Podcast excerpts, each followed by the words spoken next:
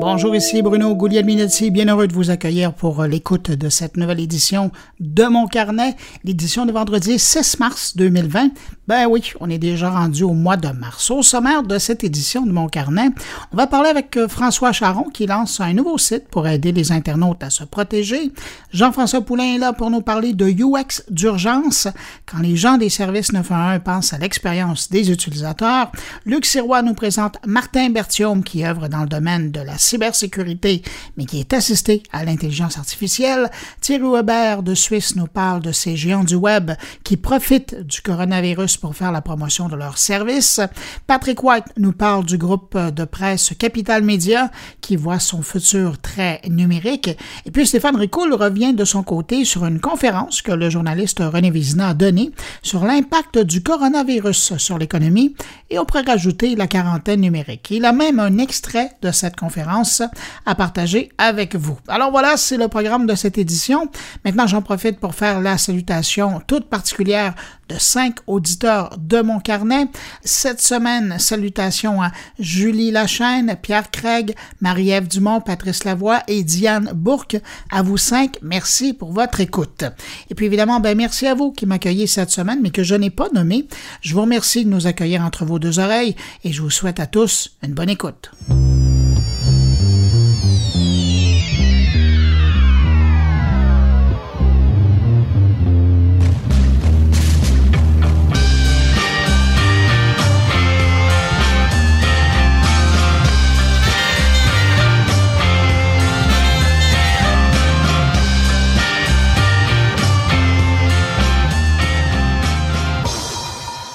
Alors, cette semaine, on a appris qu'après Snapchat, Instagram et Facebook, c'est maintenant au tour de Twitter de vouloir offrir les messages éphémères à ses utilisateurs avec des stories.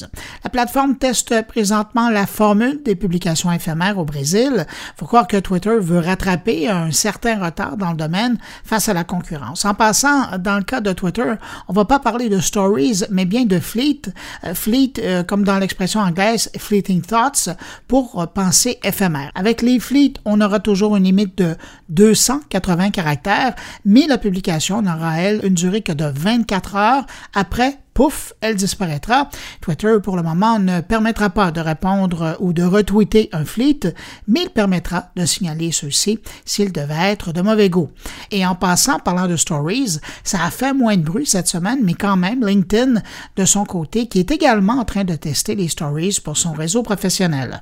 Pour eux, c'est une question de s'adapter à une nouvelle génération d'utilisateurs qui sont habitués euh, de communiquer et de partager à l'aide de stories, que ce soit sur Snapchat ou Instagram, depuis des années. Selon LinkedIn, ça pourrait être utile pour présenter quelqu'un à ses contacts ou partager des informations éphémères à sa communauté. En tout cas, j'ai hâte de voir comment, autant euh, dans le cas de Twitter ou de LinkedIn, comment les utilisateurs vont utiliser euh, cette fonctionnalité lorsqu'elle sera disponible sur les deux plateformes respectives. Un dossier à suivre.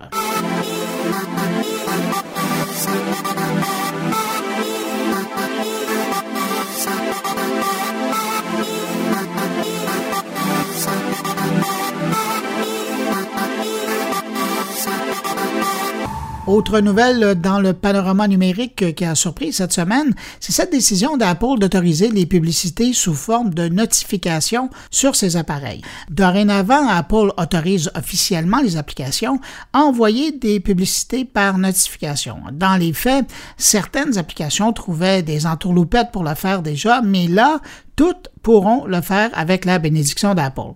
Pourquoi qu'après avoir utilisé cette approche pour faire sa propre publicité, que ce soit pour ses produits ou ses services, ben Apple aurait eu de la difficulté à dire non aux autres. La bonne nouvelle euh, dans tout ça, c'est que maintenant que c'est permis, ben peut-être que Apple aura une meilleure façon d'encadrer l'utilisation de ces publicités poussées sur nos appareils, notamment par exemple en permettant aux utilisateurs de refuser carrément ce type de communication entre l'éditeur euh, de l'application et eux ou encore en obligeant d'obtenir la permission du consommateur avant de pouvoir le contacter de cette façon, la façon opt-in. Un autre dossier à suivre.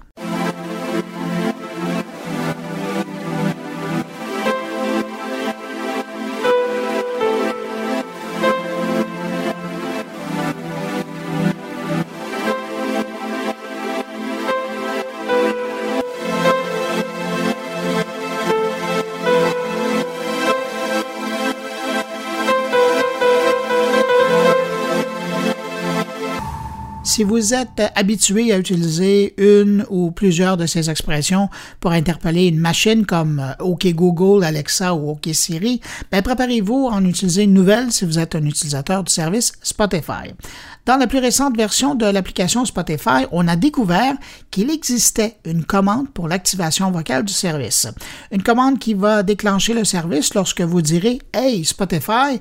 Du même coup, ça veut dire que maintenant Spotify va aussi nous écouter en permanence. Certains d'entre vous vont me dire que Spotify répond déjà à des commandes vocales, puis vous avez raison, mais aujourd'hui, il faut d'abord appuyer sur une touche avant de parler pour enclencher le microphone et donner la commande. Avec la commande Hey Spotify, on va commencer à pouvoir avoir quelque chose de plus naturel comme expérience d'utilisation. Et puis tiens, parlant de Spotify, le service de musique rend disponible son forfait Premium Duo au Canada ainsi qu'en France. Et puis si vous m'écoutez du Japon, je vous salue. Au Japon, également. Le service est déjà offert euh, dans certaines parties du monde et comme la réponse était bonne, ben, Spotify a décidé d'étendre dans d'autres régions du monde. Premium Duo permet aux couples qui résident à la même adresse, c'est important ça, de se partager légalement un abonnement et de bénéficier de la personnalisation, chacun de son côté, tout en partageant certaines listes de lecture ou autres fonctions du service. Le forfait Premium Duo de Spotify est disponible au coût de 12,99 par mois.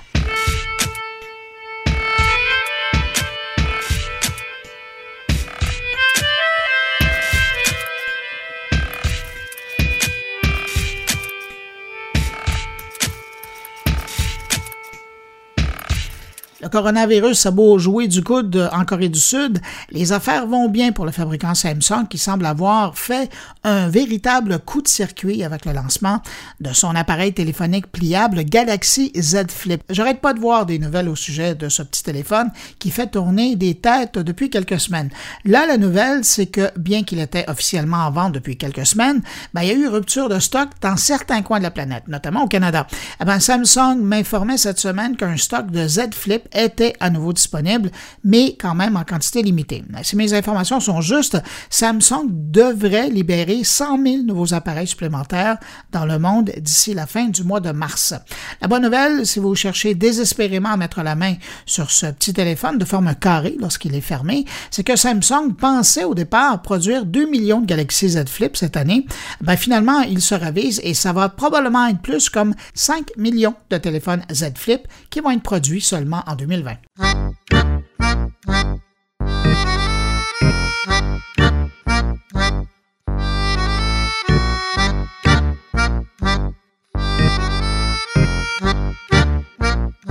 La semaine a été difficile pour la plateforme de jeux vidéo en ligne de Google Stadia.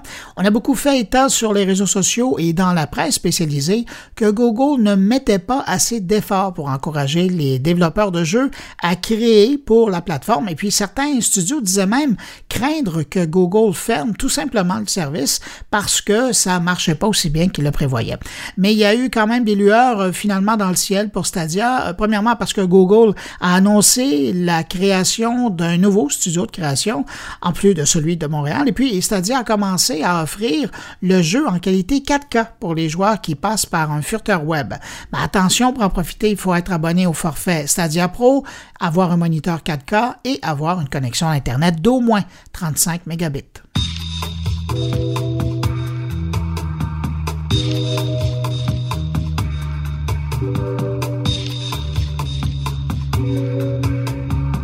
Est-ce que ça vous dit quelque chose, SETI at Home? Moi, oui, et j'ai eu un coup de vue en apprenant la nouvelle. SETI at Home, le système de calcul distribué pour la recherche d'extraterrestres, vient de mettre fin à ses activités. En fait, ça va terminer à la fin du mois. À l'époque, on parlait, il y a de ça 20 ans, euh, des chercheurs qui avaient eu la bonne idée de créer un économisateur d'écran qui permettait aux internautes participants de recevoir des paquets de données en provenance d'un radiotélescope de Puerto Rico. Et cette information, elle était traitée ensuite localement sur nos ordinateurs et ensuite elle était relayée par Internet aux chercheurs américains.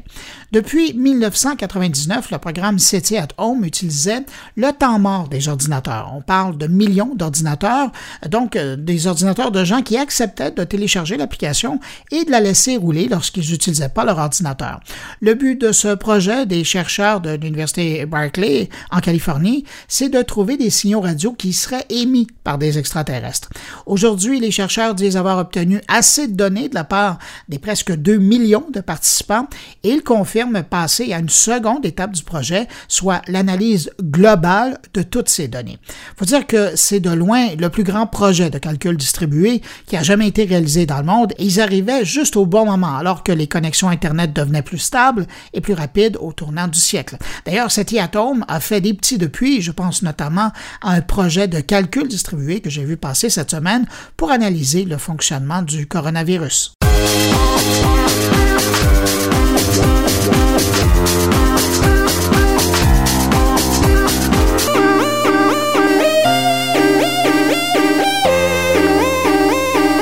Et je termine ce bref retour sur l'actualité numérique de la semaine avec cette information.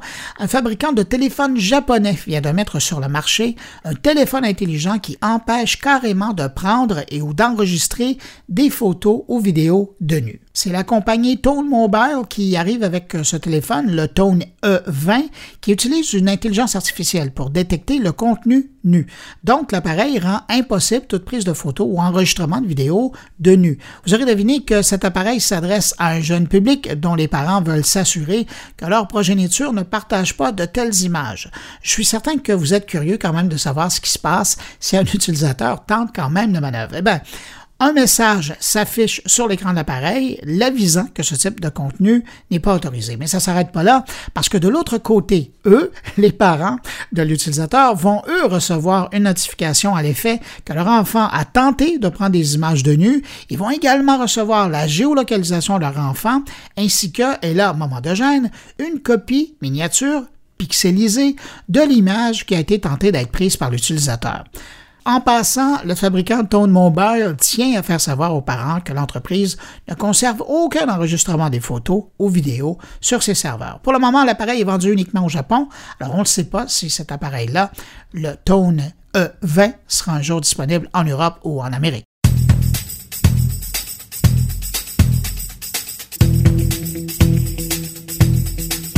Chroniqueur techno François Charon lance cette semaine le site fraudeweb.com, un nouveau site web qui veut aider les internautes québécois à se protéger contre les fraudes en ligne, les arnaques et le vol d'identité.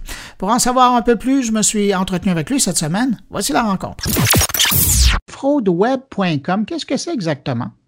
Euh, écoute, quand, je fais de la radio, que je diffuse des euh, contenus de mon site web sur euh, mes réseaux sociaux, l'affaire qui fait réagir le plus, mais quand je dis le plus, là, en quasi faire planter le serveur, euh, c'est quand il y a une bonne nouvelle fraude, qu'une nouvelle arnaque. Euh, le, pour moi, à françoischaron.com, comme éditeur, c'est mon pain et mon beurre. Euh, Mais est-ce que c'est parce que les gens sont, sont, curieux ou les gens ont peur? Les gens ont peur. Les gens ont peur parce que on tient énormément à être branché. Hein? C'est pas toi que je vais expliquer ça. Le, on, on, aime notre web, on aime nos réseaux sociaux, on aime l'interaction que cette vie connectée-là nous a amené dans nos tablettes, dans nos téléphones, dans Mais à peu près la quasi-totalité de la population, on est néophyte. Il, se passe tellement de nouvelles affaires que dans le fin fond, puis moi je parle avec des pros en technologie des fois qui, euh, euh, à porte fermée ou après avoir pris une bière, disent Écoute, je, suis à moitié dépassé. Ça va bien trop vite. Je n'arrive pas à suivre la parade. Et une des parades qu'on n'arrive pas à suivre, c'est la parade des pièges. Hein? Euh, il y a, euh, puis on se comprend, là, avec ce qui est arrivé dans les institutions financières dans la dernière année, le vol d'identité, euh, les, gens, les gens ont peur. pas ont peur de se faire voler leur identité. Ça, c'est déjà fait. On s'est tout fait voler notre data. Maintenant, c'est qu'est-ce que ces gens-là vont finir par en faire? c'est quoi les conséquences d'être victime d'un vol d'identité? comment m'en prémunir? Comment pas cliquer sur un mauvais lien dans un courriel c'est quoi les indices qui font que cette pièce attachée-là est bonne ou est pas bonne, ou que cet hyperlien-là va m'amener à quelque part, qui va faire en sorte que, tu sais, as au bout de la ligne un des apôtres du commerce électronique au Québec. Ben, moi, je dis au monde, rentrez là votre carte de crédit là, sur Internet. C'est bon, c'est bon pour l'économie. Puis, en même temps, si tu rentres ta carte de crédit pas à bonne place, tu peux te ramasser à avoir des affaires vraiment pas cool. Donc, c'est tout ça le tableau. Le tableau est qu'on veut être branché, mais que là où il y a de l'humain, il y a de l'humainerie. Donc, euh, sur le web, il y a maintenant une panoplie puis bien plus large que juste des petits virus. Ouais, tu as le vol d'identité, tu as les rançons logiciels qui font qu'un individu ou une entreprise perd tout son data. Euh, tu as euh, des love scams, tu as du monde qui sont à la recherche d'un pauvre ou une pauvre célibataire pour le faire tomber en amour, puis le faire tomber dans des pièges, puis avoir la cache sur Western Union et compagnie. Tu du monde qui s'assure que des gens euh, fassent des actes sexuels devant leur webcam, puis après, là, ils vont être victimes de sextorsion. Regarde, la liste est longue, là. Fait que, il y, avait place pour lancer un site web où on va euh, démêler le monde justement dans, les merdes qui traînent sur le web. Donc, c'est pour ça qu'on a lancé euh, fraudeweb.com. Donc, c'est à la fois un peu comme les gens ont connu sur euh, François Charon de l'information, c'est puis de ce que, ce que je comprends des alertes, des conseils, mais euh, vous allez plus loin. Euh, si je ne me trompe pas, il y a aussi un kit antifraude qui va être disponible? la part, c'est que le, le françoischaron.com, c'est un gros portail avec plein de contenus qui parlent du web au sens large. Donc, tout ce data-là serait disponible si tu fouilles, fouilles, fouilles, puis tu trouves, puis là, tu n'es pas sûr si cette vieille chronique-là que tu as trouvée dans le moteur de recherche est encore obsolète parce que c'est une chronique qui dit euh, le meilleur antivirus euh, de 2001. Tu sais, là. Il est plus bon pour aujourd'hui. Euh, vive les joies des archives sur les sites web. donc, ce qu'on fait, c'est que, oui, c'est l'équipe de françoischaron.com qui est derrière le contenu de fraudweb.com. On a donc trois axes.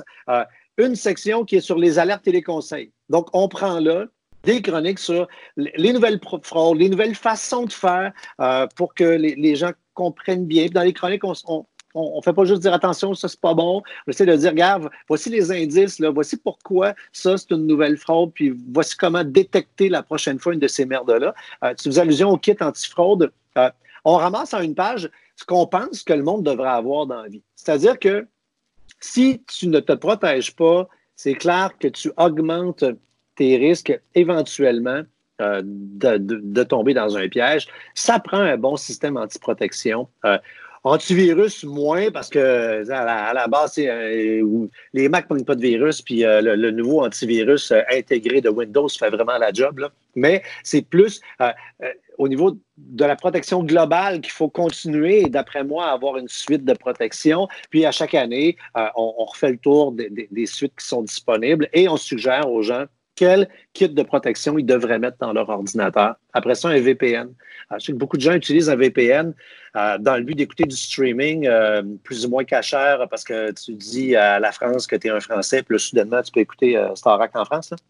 Mais un VPN va servir à protéger la personne parce qu'on va crypter les données et il y a plein de petits bonbons qui viennent souvent autour d'un VPN qui va faire en sorte que euh, on va augmenter notre niveau de protection. Un, bon kit de Wi-Fi, facile à programmer en cinq minutes par quelqu'un qui comprend rien, rien, rien à la technologie, qui va faire en sorte que tu vas avoir des mots de passe sécuritaires que tu vas pouvoir partager avec le beau-frère qui arrive à la maison ta connexion euh, avec un petit envoi d'un texto automatisé euh, qui protège toutes les machines dans la maison euh, même si les machines n'ont pas d'antivirus pendant trois ans, ça vient comme avec un, bonus de, kit de sécurité, puis le, un, gestionnaire de mots de passe. Là.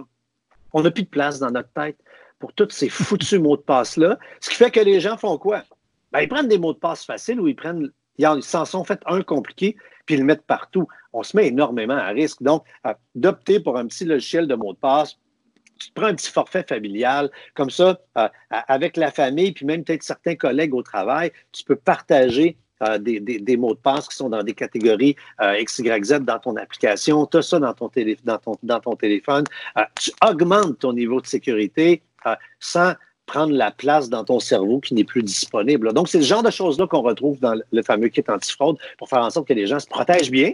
En se protégeant comme du monde, ben, ils vont moins tomber dans les, dans les pièges parce que ces machines-là vont faire leur job et vont bloquer plein d'affaires pas cool. Alors ça, c'est fraudeweb.com. Dis donc, tu me mentionnais, euh, puis je vais en profiter puisque je t'ai, es vraiment un apôtre, un pèlerin du commerce électronique au détail euh, au Québec. Ça fait des années que tu parcours euh, le Québec pour, pour prêcher la nouvelle. Ah ouais, le bâton de pèlerin carrément. Là. Ouais, ben comment tu trouves ça? On est en 2020. As-tu l'impression que les, les, PME, les petites entreprises ont entendu le message? Non, malheureusement, ça ne bouge pas assez vite. Euh, on voit Amazon comme étant un gros méchant. Euh, on le regarde, on est déçu qu'il existe, on rêverait qu'il disparaisse. Euh, je, sens qu'il y a quasiment certains entrepreneurs qui rêveraient qu'Internet arrête. non, mais il y a un politicien avec qui j'avais fait une conférence de presse il y a une couple d'années qui avait dit une phrase extraordinaire. Avec le web, depuis le début, c'est comme si on était dans le milieu du fleuve avec les bras ouverts qu'on essayait d'arrêter le courant. Euh, et si on se tournait et qu'on suivait le courant, euh, qu'on y allait? Euh, j'ai tenté, moi, pendant des années, de, lancer un grand mouvement. J'avais lancé un, portail de commerce électronique. Tu as Taillefer qui a essayé, lui, avec. chaque fois que moi, j'ai essayé de faire ça, que lui a essayé de faire ça, on a fait rire de nous par certaines élites du, web en disant, vous n'arriverez pas à battre Amazon. Il y a des pays où ils se sont mis ensemble, où ils n'ont pas battu Amazon ils ont réussi à faire euh, une compétition féroce et intéressante. Moi, je, moi, je crois que l'union fait la force. Euh, j'espère que quelqu'un va reprendre ce bout de bâton-là pour euh, ramasser des, des, des, entrepreneurs ensemble, mais assurément les entrepreneurs québécois, ceux qui ont pris le virage, je vois l'impact positif, mais il y, a encore, il y a encore une partie, malheureusement, d'entrepreneurs qui n'ont pas pris le virage, particulièrement du commerce électronique, sont sur Facebook, ils espèrent avoir des likes, puis ils se demandent pourquoi que la business, ça décolle pas. C'est d'une tristesse, là, mais que veux-tu? Ben, François Charon, éditeur euh, du site françoischaron.com, euh, éditeur de plusieurs autres sites, euh, aussi conférencier, chroniqueur techno. Merci beaucoup d'avoir pris le temps de nous présenter ton nouveau bébé fraudeweb.com. Puis, euh, tu vois, dans, les nouveaux bébés, je suis en deux secondes, là, il y a une conférence qui s'appelle Fraude Web à un clic de la catastrophe. On va aller brasser la cage de vos employés, puis après, là, ils vont arrêter de cliquer n'importe où. Fiez-vous sur moi. On va, les, on va leur faire rire, mais on va leur faire peur sur un méchant moyen. Merci beaucoup, François Charon. Merci, Bruno.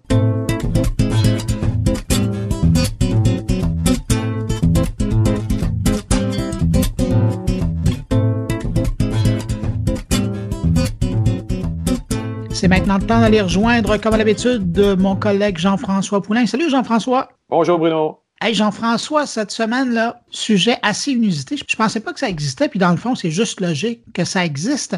Tu parles de UX d'urgence. Oui, ben, en fait, le début de cette histoire-là euh, vient de LinkedIn où j'ai vu quelqu'un qui parlait des, du UX dans le commun. Hein. on, parle, on parle des logiciels partagés, on parle de plus en plus dans le monde du logiciel aussi de, de, travailler pour, du, pour le commun, pour, pour les villes, pour, euh, et dans ce cas-ci, comme tu le dis, pour l'urgence. Ben, j'ai parlé avec euh, un collaborateur qui travaille à Paris qui a été contracté, ou on ne va pas utiliser contracté en ces temps de coronavirus, mais qui a été embauché par, euh, le, service numérique euh, des services d'urgence en France, qui est majoritairement composé de pompiers, euh, et qui ont voulu faire venir un UX parmi eux pour pouvoir prendre un pas de recul puis de regarder comment ils feraient une application qui complémenterait leur service du 112. Et on sait que le 112, évidemment, en France, c'est l'équivalent du 911 au Québec, au Canada ou en Amérique du Nord. Et donc, ils ont fait une application. Puis, ils nous passent à travers le processus de, création de ça. Et ce qui est particulièrement intéressant dans ce cas-ci, c'est qu'ils ont fait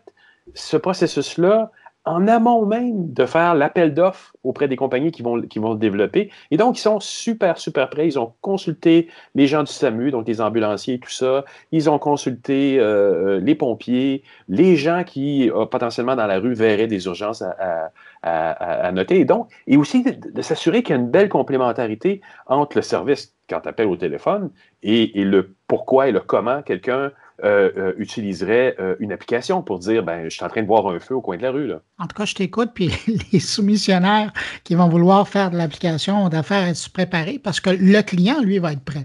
Exactement, et c'est ça qui est, c'est ça qui est primordial dans notre industrie, puisque les gens commencent à voir de plus en plus, c'est qu'il faut qu'ils soient prêts en amont le plus près ils sont d'avoir fait cet exercice-là, de, de, se préparer, de tester, de prototyper, de faire de la recherche, puis de s'assurer que les utilisateurs sont là, ils sont conscients qu'ils vont avoir quelque chose qui les satisfait, ben on a quelque chose qui va aller parfaitement en soumission. Savoir ce qu'on veut, c'est important. Exactement. Bon. Ben écoute, tu nous rappelles le nom de ton invité? Alors, on va parler avec Julien Dudebout, designer UX à Paris. Excellent. Ben écoute, merci. Je trouve ça assez inusité comme, comme sujet, comme angle pour parler de l'expérience utilisateur. Et puis, donc, on écoute ton entrevue, puis on te retrouve la semaine prochaine. Salut. Salut. À la semaine prochaine.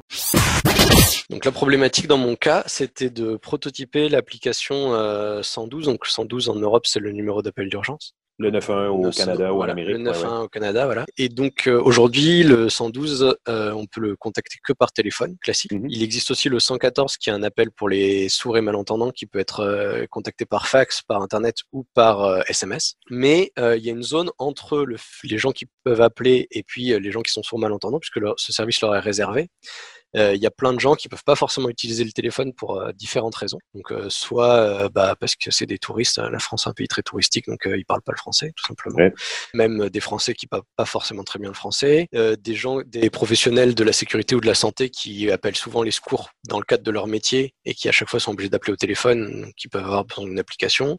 Les usages qui changent aussi, de plus en plus de gens utilisent des applications et le, quand je dis application, c'est aussi application internet ou installée. Mais en gros un, un mode autre que le téléphone et tous les gens qui sont, euh, pour une raison ou pour une autre, qui sont témoins, qui n'ont pas envie de sortir le, téléphone quand il se passe quelque chose pour pas que ce soit que c'est plus discret, les cas de prise d'otage par exemple, euh, les violences conjugales, etc. Enfin, il y a mis bout à bout, il y a plein de cas qui font que l'utilisation d'un téléphone à la voix n'est pas forcément pertinent. Voilà. Ouais, c'est très intéressant comme prémisse. C'est ça. Et donc en fait, il y a aussi, alors ça c'est tout ce qui est les, les, les circonstances qui font qu'on ne peut pas utiliser. Et côté secours, il y a aussi, euh, ça peut être très utilisé côté secours, c'est-à-dire que concrètement, on va prendre le cas d'exemple qu'on donne à chaque fois, s'il y a un incident en météo, il y a 200 personnes qui vont appeler pour dire qu'il y a de l'eau dans leur cave par exemple, une tempête ou quelque chose comme ça. C'est normal, ça fait partie de, aussi de la mission des pompiers de d'assécher, etc. Mais c'est pas urgent, c'est-à-dire c'est c'est pas un appel abusif, les gens peuvent appeler pour ça, mais c'est pas urgent. Et donc il y a 200 personnes qui vont appeler pour ça. Le centre d'appel va être euh, submergé, c'est le cas de le dire. Exactement. Et euh, la 201e personne qui va appeler et qui va avoir euh, pour un arrêt cardio-respiratoire, par exemple, elle, on va pas la prendre en compte tant que euh, les 200 appels n'ont pas été décrochés. Puisqu'avant de décrocher, ils savent pas ce que les gens. Tout à fait. Donc là, l'application permet de passer dans un mode où, en fait, euh, si les gens appellent et que les services sont euh, saturés, on pourrait les renvoyer vers un site internet ou une application en ligne. Voilà, les modalités sont à convenir pour leur dire, commencer à nous dire ce qui va pas, en gros. Donc, est-ce que c'est un accident? Est-ce que c'est un arrêt? Enfin, voilà, vraiment des questions de, de base, en fait, pour déjà préqualifier avant que les pompiers décrochent, qu'ils aient une idée de, de quoi il s'agit. Si c'est euh, un 201e appel sur de l'eau dans la cave, eh ben c'est pas urgent. Et si c'est un arrêt cardio-respiratoire, il va remonter en haut de la file et à ce moment-là, il va être décroché avant. Donc, il est intégré quand même dans le système du, euh, du 112. Il s'intègre, donc il rentre dans le, le, pool, on dit en, mauvais français.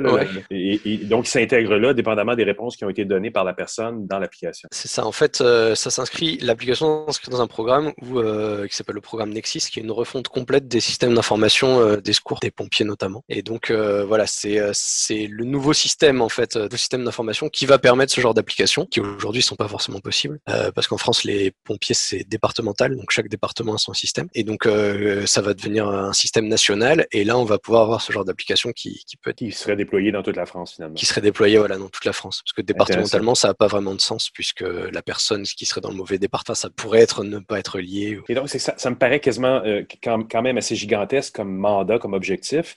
Et quelle, quelle étape t'as passé pour en arriver à commencer à faire des prototypes? Qu'est-ce qui s'est passé? Tu es arrivé là jour 1? Alors, c'était une mission, euh, voilà, c'est dans le, donc dans le cadre de cette refonte du système d'information qui n'est pas encore terminée, qui vient d'ailleurs de, de, commencer là. Donc là, c'était vraiment euh, une mission de prototypage, c'est-à-dire que l'application elle-même ne sortira que quand le système d'information sera. Donc l'idée, c'était vraiment d'avoir de faire de la prospective, d'avoir une démarche exploratoire et de test, voilà, pour que quand euh, il y aura besoin vraiment de faire l'application, justement de faire les marchés publics, que tous les besoins en fait soient déjà prototypés, que des utilisateurs aient été interrogés, que tout le travail en amont ait été fait. Donc l'application finale ne ressemblera peut-être pas à mon prototype, mais les bases euh, seront déjà établies. On sait pourquoi on a fait telle ou telle chose. Enfin voilà, c'est pour gagner du temps en fait sur le développement de cette application. Qui est très rarement fait dans, dans, dans, le développement informatique en général. C'est ça, ce qui est très rarement fait, et ce qui à mon avis va être très précieux parce que même le jour où ils vont faire le, marché public en disant voilà il nous faut ça, ça, ça, ils auront une idée très claire et testée par les utilisateurs parce que c'est pas le tout d'avoir une idée claire, c'est aussi qu'on a, on a fait des tests euh, assez importants important. Et donc, on sait déjà ce qui est nécessaire, pas nécessaire comme fonctionnalité. Enfin, on a très très bonne idée de ça. L'avantage, c'était que c'était très prospectif. Moi, ça va pas s'intégrer directement dans le système. Néanmoins, il a fallu quand même le penser pour ça. Concrètement, comment ça s'est passé jour 1 Ben, jour 1 et jour 2, ils m'ont amené directement sur le terrain. Dans le centre d'appel, oui. Et aussi sur et aussi sur la route les deux en fait. Ah oui, ah oui. J'ai fait voilà. Donc c'était une immersion. alors un, jour, c'était pas jour 1, c'était peut-être jour 2 et jour 3. Jour 1, ils m'ont expliqué un peu comment ça marchait parce que leur but aussi c'était exprès, ils avaient participé à ce programme pour avoir quelqu'un qui n'était pas pompier. Parce que l'idée c'était comme c'est une application grand public, ils voulaient pas quelqu'un qui réfléchisse comme un pompier, qui avait ses habitudes et qui pensait qu'il fallait que l'application soit comme ça ou comme ça. C'était une volonté de prendre à l'extérieur. Néanmoins, il fallait quand même que je comprenne comment ça marche, même en n'étant pas pompier. Donc voilà, donc jour 1, euh, on a fait des réunions et puis jour 2, j'étais déjà au centre euh, à Melun pour écouter des appels d'urgence de, gens qui appelaient. Euh. Et le lendemain, on est allé en intervention pour voir comment ça se passait dans, dans une caserne et comment ça marchait pour l'intervention pour la suite. Donc, donc voilà, donc j'étais très vite mis dans le bain. Et ensuite, ce qui était bien avec cette administration, donc qui est l'agence du numérique de la sécurité civile, c'est que c'est une administration qui a une agence qui a été créée exprès pour faire des outils pour la sécurité civile. Donc là, il commence justement avec le système d'information des, pompiers. C'est une très jeune agence, elle a à peine un peu plus d'un an, créée justement pour créer tous les outils. Donc aujourd'hui, on il commençait avec le système d'information des pompiers. Demain, ça pourrait être quelque chose pour gérer spécifiquement les canadaires, gérer les démineurs, gérer bah, tous les outils dont on pourrait avoir besoin. Ils ont fait un autre outil là qui est l'Advanced Mobile Location, c'est le fait d'être géolocalisé automatiquement dès qu'on fait un appel de secours, qui est un, standard euh, international qui est déployé. Enfin, ils travaillent aussi là-dessus. L'avantage, c'est que quand je suis arrivé, tous les gens dans l'agence étaient dédiés à faire ce système d'information. En tout cas, avaient cette problématique en tête. C'était pas au sein d'une très grosse administration où chacun euh, un peu avait ce... donc ils avaient une idée très claire aussi de ce que les utilisateurs devaient faire ils étaient déjà euh, ils avaient ils étaient déjà rompus à l'exercice de faire des user stories par exemple quand je suis arrivé ce qui est rare aussi dans l'administration c'est qu'ils avaient déjà réfléchi en termes de euh, voilà, il faut pas un bouton rouge, il faut que l'utilisateur est euh, assez détaillé, assez bien fait. Et donc ils m'ont fourni ça. Et j'ai fait aussi les immersions dont on parlait tout à l'heure. Et donc euh, avec ces deux éléments, on va dire, j'ai pu commencer à travailler assez rapidement. Quoi. Donc c'était assez agréable par rapport à d'autres administrations qui n'ont pas ce mode de fonctionnement et où les designers qui sont arrivés ont dû défricher énormément et expliquer le fonctionnement et tout ça. Et on le sait, ça donne ce que ça donne quand on ne prend pas le, temps ou quand on ne donne pas aux, sous-traitants le temps de faire ces étapes-là. Voilà, c'est ça. Donc euh, les user stories étaient prêtes, j'avais fait l'immersion et à partir de là, il n'y avait plus qu'à en quelque sorte euh, voir les besoins du, quand même, du public. On a quand même affiné un petit peu les, besoins, les fonctionnalités et, euh, et ça m'a permis quand même de très vite commencer à faire des maquettes et à itérer là-dessus très très vite.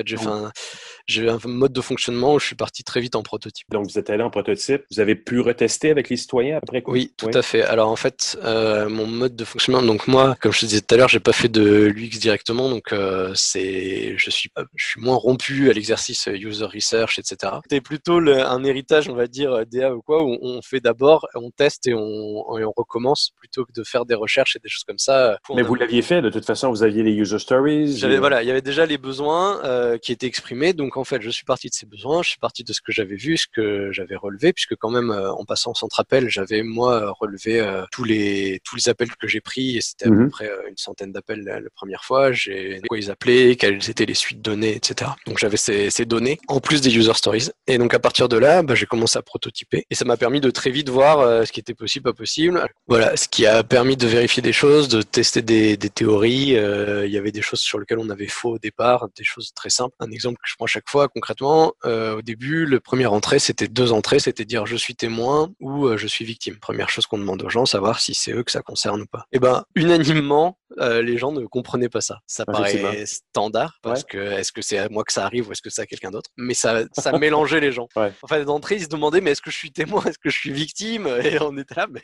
quand même. Si, en plus, on avait des scénarios, donc pour tester, on disait voilà, vous voyez un vélo qui se fait renverser par une voiture dans la rue, etc. Et, et déjà là, ils perdaient 10 secondes à se demander quels étaient leurs statuts, alors que ça paraît évident quand on le fait. Et instinctivement, on s'était dit, bah, il faut déjà les, les, les reconnaître dès le début, quoi, pour savoir quel type, euh, voilà, est-ce que c'est vraiment la personne qui est concernée. Et en fait, on a vu que ça bloquait. Et euh, pourtant, c'était une des, vraiment une des bases, c'était l'entrée, quoi, du logiciel. Et en fait, finalement, on l'a fait par d'autres biais, c'est-à-dire qu'on ne demande rien du tout. La personne dit euh, juste, je suis, enfin, il y a une blessure ou je suis blessé, pas même pas je suis blessé, c'est je reporte une blessure. Et ensuite, au fil des questions, en fait, on en déduit si elle est victime ou, ou témoin. C'est quelque chose qu'on a changé nous-mêmes parce que finalement, ça change pas la réponse. C'est-à-dire qu'au début, on avait mmh. mis ça, c'était un peu des logiques en se disant oui, il faut le savoir. Mais finalement, que ce soit la victime ou le témoin, si c'est grave, on va quand même envoyer un camion de pompier ou une voiture de police pour aller la voir de toute façon. Voilà. Donc ça change. Finalement, ça change pas grand-chose le, statut de, de, la personne. Ça va plutôt changer. C'est plutôt l'adresse à laquelle a lieu. Si c'est quelqu'un qui voit quelque chose au loin, de toute façon, on va lui demander l'adresse à laquelle. Mais le statut de la personne, c'est pas très important. Donc c'est le genre de, de, choses où on avait une intuition de base. On se dit bah oui, il faut que la personne elle se décrive et ça ça perdait tout le monde. Et donc le fait d'avoir dès le début, à base de carré, fait un premier parcours cliquable, ça a permis déjà d'éliminer des, des, pistes quoi, qui nous auraient bloqué, euh, qui seraient arrivées vers la fin, ça nous aurait tout. Alors, le fonctionnement de l'application, en gros, euh, l'idée c'est que ça soit pas plus long euh, qu'un euh, appel classique. L'idée c'est de se préqualifier pendant l'attente, c'est-à-dire que si j'appelle aujourd'hui, je vais appeler les pompiers, on va dire vous avez appelé les pompiers, ne quittez pas, un opérateur va décrocher jusqu'à ce que la personne décroche. En général, c'est rapide, c'est entre, entre 15 secondes de moyenne, 15, 15 minutes pour les pompiers. 15 secondes, 20 secondes en, moyenne. Et donc, ça, c'est ce qui arrive au téléphone. Et dans la plupart des cas, on va très vite avoir un opérateur. Là où, quand on utilise l'application, en fait, c'est, on a le même temps d'attente. C'est-à-dire qu'on ne demande pas à la personne de se qualifier entièrement avant que quelqu'un décroche. C'est le décrocher de l'opérateur qui coupe, en gros, les questions. C'est-à-dire, on va commencer à demander. En gros, vous allez dire, euh, tu vas dire contacter les secours. Tu vas appuyer sur le bouton. Et là, on va te dire, est-ce que c'est pour une blessure? Est-ce que c'est pour euh, une agression, un vol? Euh, voilà, les, les cas les 98% des cas les plus, les plus utilisés. Et là, soit tu touches à rien, et euh, c'est pas pas gênant parce que quand l'opérateur décroche euh, au bout des 10-15 secondes, bah, de toute façon tu as un opérateur. Soit tu commences toi à décider, tu lis la première question, tu dis bah c'est un vol, tu vas cliquer sur vol et là, on va te poser d'autres questions. Mais à n'importe quel moment, en fait, l'opérateur peut décrocher et, euh, et, te couper dans ton ta préqualification, mais c'est pas gênant du tout. Au contraire, ça veut dire que ce qu'on veut, c'est que les gens parlent à un humain le, le, plus vite possible. Donc en fait, on va pas demander un très long formulaire avec euh, quelle était la plaque d'immatriculation de la voiture, quel était le machin. Mm. C'est s'il y a de l'attente, en fait, l'attente n'est pas perdue, on valorise l'attente. Voilà. L'attente n'est pas perdue s'il y a de l'attente, et s'il n'y a pas d'attente, bah, tu auras le temps de répondre à rien. Ça serait frustrant d'avoir à répondre aux questions qu'on vient de remplir en, mode numérique. Et donc, l'opérateur va passer dans l'application dans directement en mode, en mode vocal. Il, il, outrepasse tout le reste des questions, puis ça devient une conversation. C'est ça, directement. Euh, voilà, c'est une préqualification et une valorisation de l'attente. S'il n'y a pas d'attente, tu vas avoir le temps de répondre à rien et c'est pas grave. Limite, c'est très bien. Ça veut dire que tu as eu un opérateur euh, très vite. Et s'il il y a un peu d'attente, eh ben, tu vas avoir le temps de préciser et comme ça, eux de leur côté, ils verront que euh, tout d'un coup, il y a un arrêt cardio-respiratoire ou quelque chose. Chez eux, ils filtrent en fait. C'est pas vraiment, ils filtrent pas précisément par le cas. Ce qu'on ce qu'on cherche à leur donner, c'est ils ont trois qualifications. En gros, c'est un appel urgent, moins urgent ou très urgent. Donc, euh, ils veulent juste avoir ces trois notions, c'est-à-dire qu'ils vont pas forcément aller lire ce que c'est, mais si c'est arrêt cardio-respiratoire, euh, la personne ne respire plus, elle a eu un accident, il va remonter en très urgent. Ça, c'est des, mécanismes qui existent déjà aujourd'hui, mais qui font à la main, quoi. Et euh, donc voilà, donc ça va, ça va la remonter. Ils vont avoir un truc d'attention qui va leur dire voilà, ça c'est très urgent. Avez-vous tenu compte du facteur Évidemment, quand on fait un appel, le processus est très rapide. Ou sur les iPhones aussi, tu peux cliquer cinq fois sur le côté, puis ça va t'appeler. Ici, en tout cas, ça appelle le service d'urgence. Mais le fait de, débarrer un téléphone, unlocker le téléphone, rentrer, trouver l'application, euh, est-ce, que est-ce que ça a été comptabilisé aussi le temps que ça représente pour quelqu'un qui est dans un mode d'urgence de, faire ça plutôt que d'appeler? Alors, justement, en fait, nous, notre but, c'est vraiment pas de remplacer le téléphone. C'est-à-dire, on veut que les gens contactent les secours et c'est un moyen supplémentaire d'appeler les secours. Si demain, c'est plus facile de partir d'un, enfin, si aujourd'hui même, c'est déjà plus facile de faire depuis un téléphone verrouillé, de faire la touche appel d'urgence ou d'appuyer cinq fois, etc. Les gens font ça, c'est ça nous va très bien. En gros, voilà, l'opposition qu'on a souvent, ce que j'entends souvent et que je répète à chaque fois, c'est les et que moi-même j'ai eu cette réaction, donc c'est pour ça que je dis, c'est que en gros, si j'ai euh, un, poignard dans le ventre, bah, je vais pas euh, télécharger une application. Voilà. Ça, ça risque pas. Oui, non, mais c'est vrai. c'est une opposition parce que les gens se disent, en gros, si j'ai une situation d'urgence, je vais pas m'embêter avec une application. La réponse, c'est oui, mais personne, il euh, n'y a aucun problème. Ça, ça ne remplace pas. En fait, c'est un mode supplémentaire. Donc, c'est une prémisse de base de se dire, comme tu le disais au début, peut-être que la personne, effectivement, sa, cave est, inondée ou son, son, et il va, il va vouloir placer un appel, mais il se dit, je veux pas attendre une demi-heure parce que je suis probablement le centième dans la liste. Je vais le passer par Il va y avoir une sensibilisation probablement à faire par des médias. Sensibilisation et l'application ne sert pas que à appeler les secours. C'est-à-dire que dedans, ah il, y a un, annuaire euh, avec tous les numéros utiles, etc. Mhm. Il y a euh, des alertes à la population. Ah et euh, il y a. c'est donc dans les deux directions. Là. Voilà, donc des cartes, etc. Et en fait, ça, c'est pour toucher un public qui installe déjà ce, ce genre d'application pour avoir les alertes météo dans leur département, etc. Oui, oui, oui. Et en fait, comme ça, ils l'ont. Et s'ils ont besoin d'appeler les secours, euh, ils peuvent l'appeler via ce, ce truc-là. Ou c'est plutôt quand il y a du doute. Par exemple, il y aura aussi des, des conseils. Mettons euh, une brûlure. Donc, je vais regarder sur mon application, mon mmh enfant vient de se brûler. Et là, bah, soit je traite parce que je lis les conseils, je vois c'est pas grave, il faut appliquer tout ça. Et s'ils disent bon bah ça fait plus de X centimètres, appelez les secours. Et là, on pourra appeler les secours directement depuis là, et ça lancera le parcours ah avec un, pré-remplissage brûlure. En fait, c'est pas vraiment dans un mode euh, urgence justement comme tu dis où tu as besoin d'appuyer cinq fois, où tu as besoin de, de faire le truc. Voilà, c'est pas vraiment. J'ai évoqué pas mal de cas tout à l'heure, rien que les touristes euh, qui parlent pas euh, français, par exemple. Et eh ben, en France, il y a 60 millions de touristes par an quand même, l'équivalent de la population française. Donc déjà rien, rien que pour ce public, même s'il y a une infime partie qui va en avoir besoin, si l'application est traduite dans sa langue, rien que pour eux déjà c'est plus simple. Ensuite, tous les professionnels de la santé, c'est plus simple pour eux d'utiliser l'application que de téléphone parce que eux, en fait, c'est pas vraiment une urgence pour eux. C'est ça arrive souvent des appels d'urgence. En fait, on se rend pas compte. On a toujours l'impression, moi, c'est ce que ça m'a fait découvrir un appel d'urgence. On a l'impression qu'on va décrocher. C'est quelqu'un qui va dire au secours, j'ai un très, moi-même, j'ai un très gros problème. Je me suis fait très mal, je me suis blessé, je me suis fait agresser. En fait, il y a très peu d'appels d'urgence qui sont euh, de ce style-là. Quand on écoute, ça dépend des heures, ça dépend de, plein de facteurs, mais c'est, il y a beaucoup de témoins, il y a beaucoup de gens qui, pour lesquels c'est une vraie urgence, mais qui eux-mêmes ne sont pas dans l'urgence. Euh, tous les professionnels de santé, les infirmières, quotidien qui arrive, la personne chez qui elles vont, elle est tombée, une vieille personne qui est tombée, etc. Elles vont appeler. Mmh. Et aujourd'hui, elles appellent, elles attendent au téléphone. Alors si demain elles ont l'application, elles peuvent dire chute, chute de personne. Euh, voilà, elles le font en, trois clics. Ce sera beaucoup plus rapide pour elles que d'appeler et de redire de zéro. Euh, le... et, dans une certaine mesure, ça va probablement aider le travail des policiers aussi, parce que là, face à un accident, beaucoup de gens peuvent déclarer qu'ils sont témoins. Et, ça. va être pris seulement une fois en compte. Ils vont envoyer des secours, mais ils vont avoir potentiellement 20 personnes qui ont fait un témoignage, ce qui est, bon pour la suite des choses. Tu, noteras que je t'ai pas payé pour dire ça parce que c'est exactement l'autre truc, tu vois, tu arrives par toi-même. C'est qu'il y, a la notion, c'est ça, c'est que s'il y a un incendie à Paris, une voiture qui brûle, et eh ben il y a 50 appels pour cette voiture qui brûle. Pour dire quoi? Pour dire j'ai vu de la fumée. Et en fait, les 50 appels peuvent faire rater, dans le cas d'un appartement, la personne qui est vraiment dans l'appartement coincée par les flammes et qui va appeler les pompiers pour dire non mais ça arrive pour dire euh, en tout cas moi je suis je sais pas quoi faire je sais pas où sortir je suis bloqué il y a de la fumée partout je peux pas sortir. Et avant ça ils sont obligés de décrocher 50 appels qui dit euh, j'habite dans le 12e euh, je crois que dans le 13e là-bas j'ai vu j'ai vu une fumée qui monte quoi. Et mais ça ça arrive ça arrive parce que la fumée c'est quelque chose de très visible. Et donc ça, ça arrive vraiment souvent sur les incendies. Sur les incendies il y a les deux cas. Soit 50 personnes appellent parce qu'elles ont vu de la fumée soit personne n'appelle parce que tout le monde croit que quelqu'un d'autre a appelé. Et en fait au moment où on utilise l'application, si, mettons, il y a un incendie, les pompiers peuvent euh, remonter certains événements et dire, mettons, que euh, l'incendie au croisement euh, machin et bidule, on le sait déjà. Donc, au moment où tu vas décrocher ton, pardon, lancer ton application, mhm. tu vas avoir écrit incendie, croisement machin, machin, les pompiers sont au courant. Ah Soit tu dis, je voulais juste dire qu'il y avait un incendie, bon, bah, c'est bon, ils le savent. Soit tu as des choses en plus à dire et là, tu peux, ça t'empêche pas de faire un appel, évidemment, et de rajouter des choses si, si tu as vu quelque chose, quelqu'un s'enfuir. Mais si c'était juste pour dire, je crois qu'il y a un truc qui brûle là-bas, et eh ben on te dit euh, on sait c'est pas la peine. Et donc rien que ça, ça va dropper des appels force. Absolument. Euh, voilà. Absolument. Écoute Julien, j'aimerais ça te remercier infiniment pour cette belle entrevue. Merci beaucoup.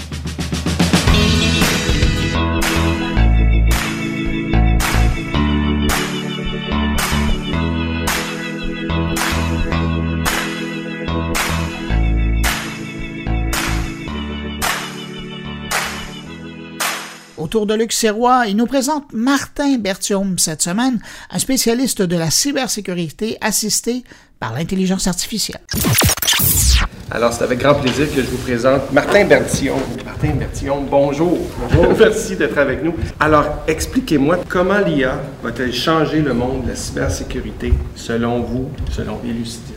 Selon moi et selon Elucidia, euh, l'intelligence artificielle vient soutenir les processus clés en cybersécurité ça vient nous aider à, bonifier ces processus-là, à les rendre plus efficaces, puis à diminuer. C'est des ressources qui sont très, euh, c'est pas des ressources, c'est des processus qui sont très euh, consommatrices de ressources, consommateurs de ressources. Oui, ouais, ça prend du monde. Ça prend du monde, puis on, ces, gens-là ne sont pas nécessairement toujours disponibles ou, présents ou accessible pour les petites compagnies. Ben oui, puis là, j'imagine, en, petite compagnie, on a cette image là, du, directeur TI, euh, l'homme à tout faire, qui installe le serveur, serveur mail, euh, le serveur web, et puis euh, qui là, tout à coup, doit devenir un spécialiste cybersécurité, c'est ça? Oui, cette personne-là, elle n'a pas le temps de, faire de la cybersécurité. Puis je vais, vous donner un exemple où est-ce qu'on peut venir soutenir nos processus clés en cybersécurité. C'est la, la, la, détection des incidents. Monsieur en a parlé tout à l'heure. Euh, je vais vous expliquer un petit peu comment ça fonctionne. Les grandes entreprises, habituellement, ils veulent détecter des, des situations anormales sur leur réseau, sur leurs applications critiques. Puis pour ça, ils ramassent les journaux. Ils collectent les journaux, ils mettent ça dans des dépôts centralisés. Les, logs. les logs, c'est ça. Les logs, j'essaie d'être de, franciser mes, trucs. Donc, ils collectent les logs dans un dépôt centralisé, puis là, bien, il y a des codeurs qui codent ce qu'on appelle des use cases ou des scénarios. Donc, c'est un algorithme qui détecte un pattern anormal, puis qui lance une alerte. Puis là, c'est quand le pattern survient dans les journaux. Quand cette alerte-là arrive, il y a des analystes en sécurité qui analysent tout ce contexte-là, tous ces logs-là. L'intelligence artificielle va venir passer d'un mode algorithmique standard, où est-ce qu'on avait un, ensemble très fini de variables qu'on analysait, à du machine learning qui va nous permettre d'étudier plusieurs variables puis d'améliorer nos algorithmes au fil du temps. Alors, si je comprends bien, c'est que l'intelligence artificielle ne va pas, va pas simplement essayer d'identifier le cas qu'on essaye de, surveiller, mais d'en identifier plein d'autres. Va nous permettre de nous améliorer puis de consommer beaucoup plus de variables dans notre analyse. Puis au niveau de la rémédiation, parce qu'une fois que l'alerte est partie, puis qu'on a uh-huh. regardé ça, puis qu'on dit c'est un faux positif, est-ce que c'est un, que c'est un vrai problème?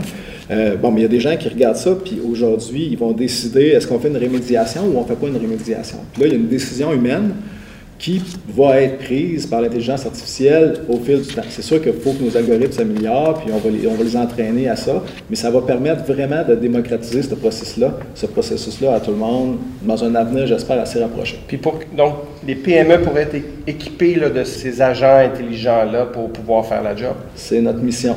Merci beaucoup, Martin. Merci infiniment. et c'est fascinant. On fait juste effleurer le sujet. Puis, euh, Je vous ai amené dans des sentiers un peu techniques. Ben, ça, ben, et c'est pour ça qu'on est ici en intelligence artificielle, ça peut faire une différence. On pourrait se poser la question, en intelligence artificielle en général, qu'est-ce qui seraient les innovations euh, à regarder puis sur lesquelles travailler pour la cybersécurité? On parle beaucoup de transformation numérique, puis dans la transformation numérique, les données sont au centre de tout, hein, sont au centre de nos processus d'affaires. On veut avoir des expériences utilisateurs hors du commun, on veut faire du straight-through processing. Oui, on veut on veut être tout le temps logué, on veut pouvoir parler à nos, nos objets, on veut que nos objets devinent ce qu'on veut avant qu'on leur Exactement. Donc, pour ça, les systèmes derrière ces objets-là doivent avoir beaucoup d'informations. Puis si on n'est pas capable de protéger efficacement et adéquatement cette information-là, ben ça va être un frein à l'évolution de nos entreprises et à leur, leur compétitivité au niveau mondial. C'est un, mot difficile à dire. Euh, parce que les, gens ne voudront pas faire affaire avec nous si on n'est pas capable de démontrer mm-hmm. qu'on est capable de protéger les données de nos clients et de nos partenaires. Donc, c'est fondamental. C'est fondamental. Même de développer des technologies d'intelligence artificielle grand public pour les entreprises. Ça va freiner l'évolution de nos business si on n'est pas en mesure d'améliorer cet aspect-là, parce qu'aujourd'hui, on ne peut pas vanter qu'on a gagné la course. Là. Il y a des brèches qui sont, qui sont publicisées dans les journaux à tous les jours. Puis, euh, donc, il faut, faut, mettre l'accent sur l'innovation en cybersécurité. Puis l'intelligence artificielle, pour moi, c'est vraiment un outil exceptionnel pour nous aider à aller plus vite.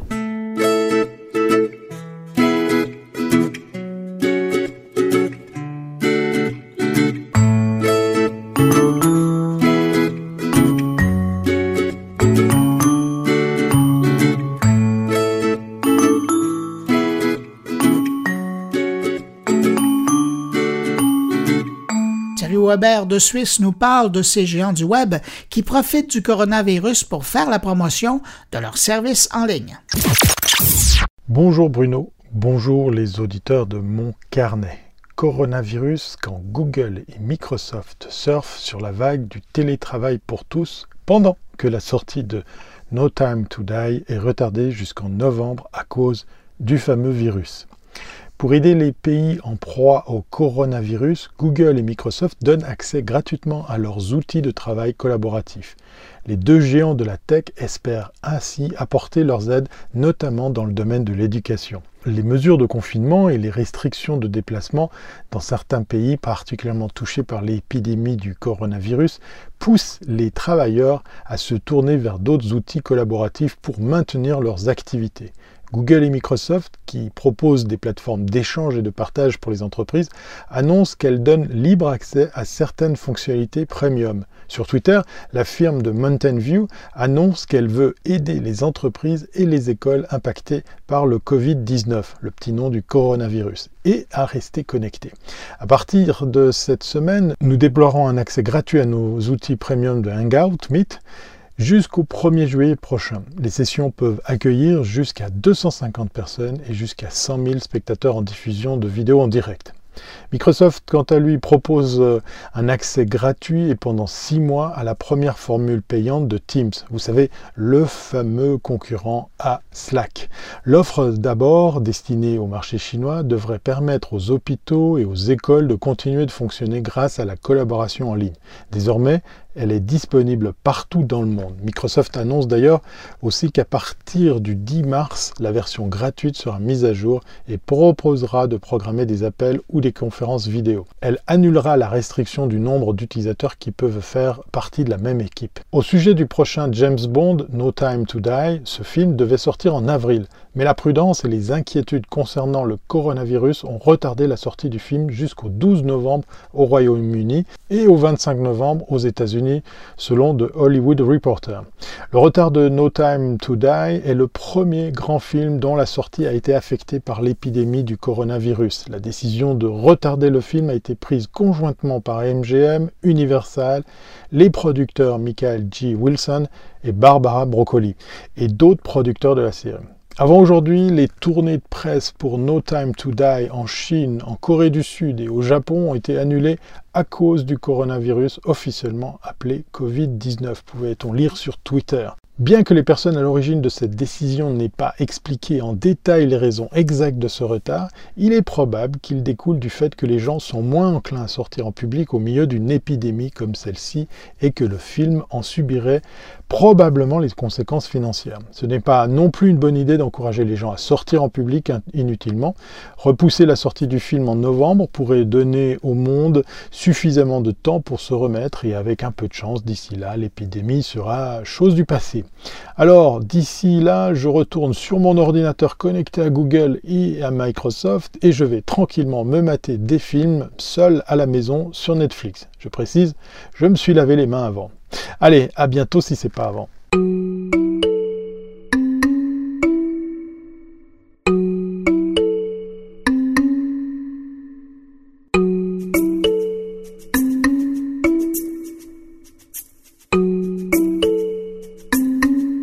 Cette semaine, Patrick White nous parle du groupe de presse Capital Media qui voit véritablement son futur dans le numérique.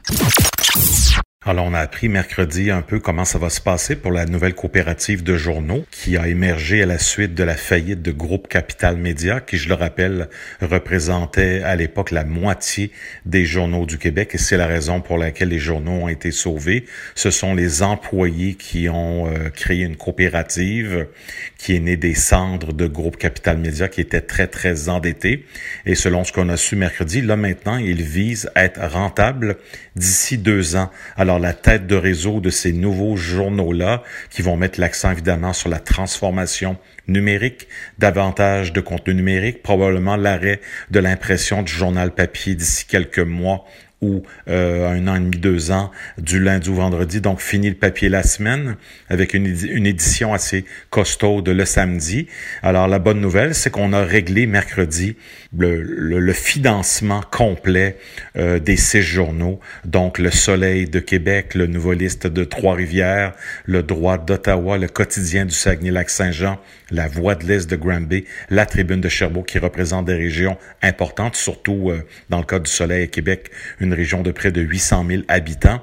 Alors, le montant euh, total euh, du financement, c'est 21 millions de dollars. Ça inclut évidemment le programme d'aide fédérale aux médias, qui fonctionne pas encore, mais qui va être rétroactif à janvier 2019.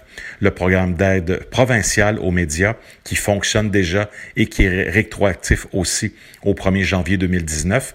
Et il y a évidemment euh, de l'argent qui vient du Fonds de solidarité FTQ, la Fondation CSN, Desjardins Capital, la Caisse d'économie solidaire de Desjardins et évidemment le, la fiducie du chantier de l'économie sociale au Québec et le réseau d'investissement social du Québec.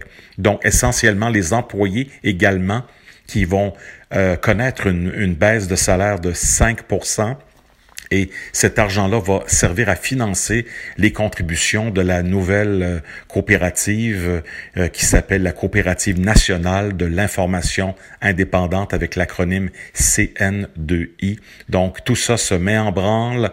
Euh, on prévoit évidemment rendre les contenus payants sur Internet, sur l'application, les applications téléphoniques et tablettes évidemment. On n'aura pas le choix. Il faut convaincre les abonnés. Ça, c'est le défi de faire le virage vers euh, le numérique.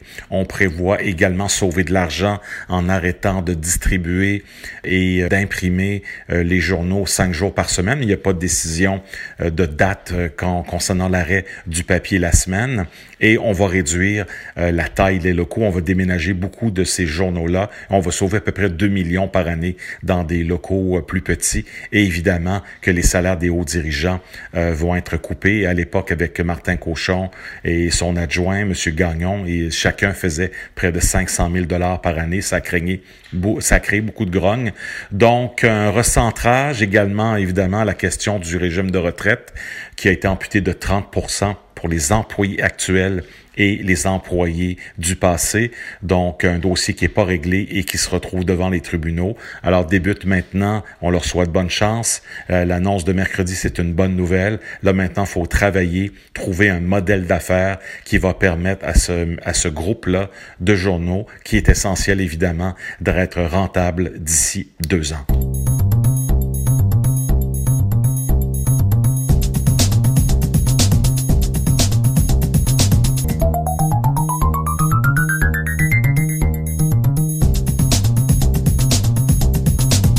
Reparle du coronavirus en terminant cette édition de Mon Carnet, mais cette fois, c'est Stéphane Ricoul qui revient sur une conférence que le journaliste René Vizina a donnée sur l'impact du coronavirus sur l'économie, et Stéphane dit ajouter la quarantaine numérique. On les écoute.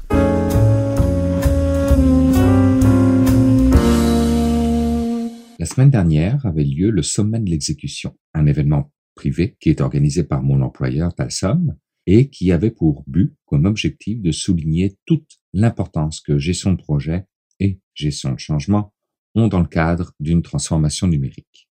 Durant cette journée, nous avons eu le privilège de pouvoir écouter plusieurs conférenciers, dont René Vézina, qui est chroniqueur aujourd'hui à Radio-Canada, qui venait nous faire un tour du monde économique en 60 minutes.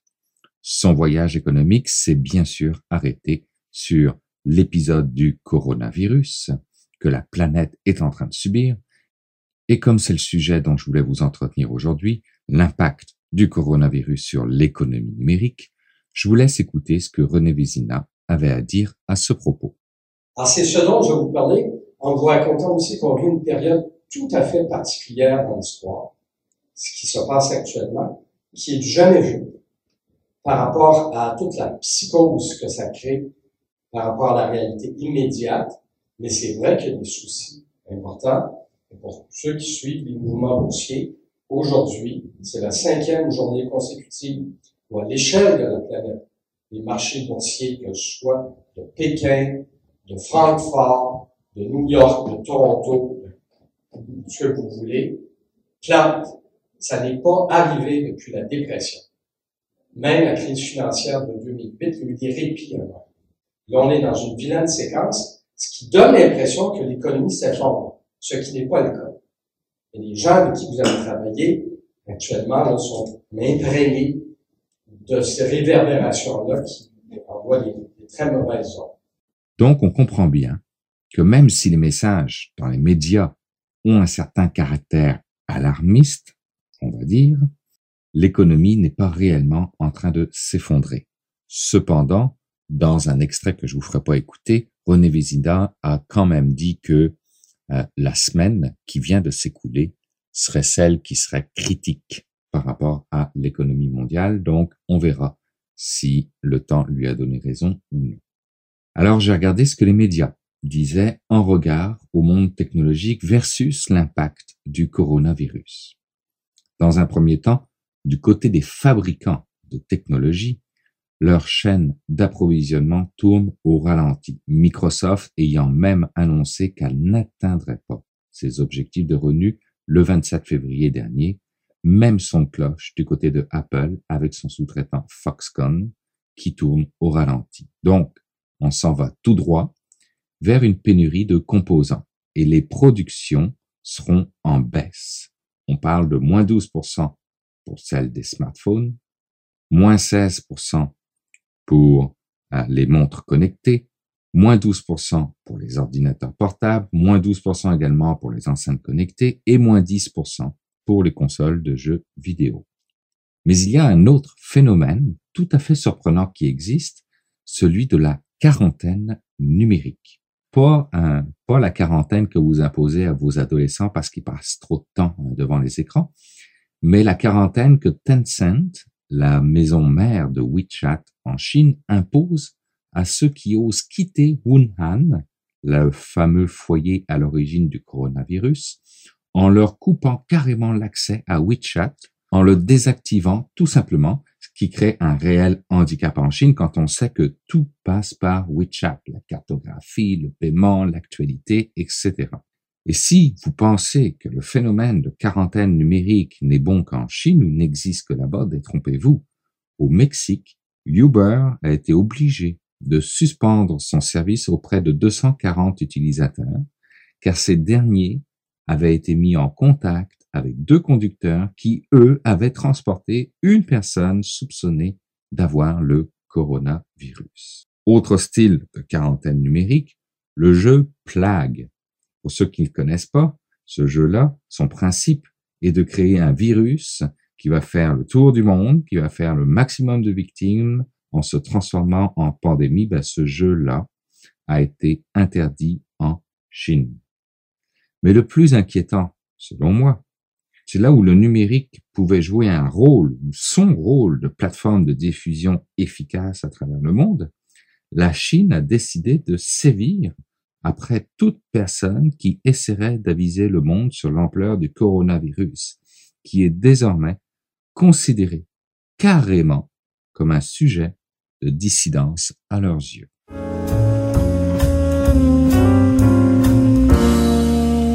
Eh ben voilà, c'est tout pour cette édition de mon carnet. J'espère que vous avez apprécié. Merci à nos invités. Merci à mes collaborateurs, précieux collaborateurs, Jean-François Poulain, Luc Sirois, Thierry Weber, Patrick White et Stéphane Ricoul. Et je vous le rappelle, vous n'hésitez pas à passer le mot autour de vous si vous pensez que mon carnet peut intéresser vos amis, vos connaissances, vos abonnés. Vous leur passez le mot. Vous les invitez à aller écouter mon carnet sur leur plateforme de diffusion de podcasts préférés ou sinon en visitant le blog moncarnet.com. Et puis si vous, vous désirez me laisser un mot, pouvez le faire en passant par les réseaux sociaux, en utilisant le hashtag Mon Carnet, en passant par la page SoundCloud, on peut y laisser des messages, ou sinon, bien évidemment aussi par le blog moncarnet.com, je le répète.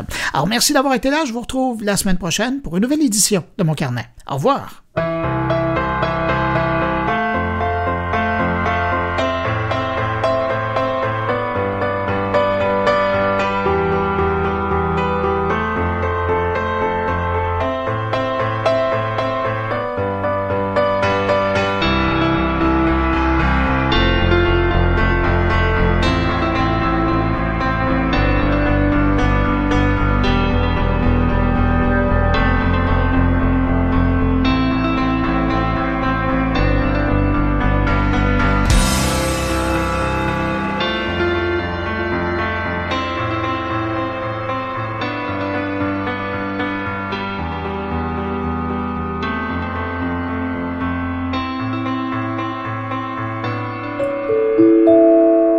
Production goulielminetti.com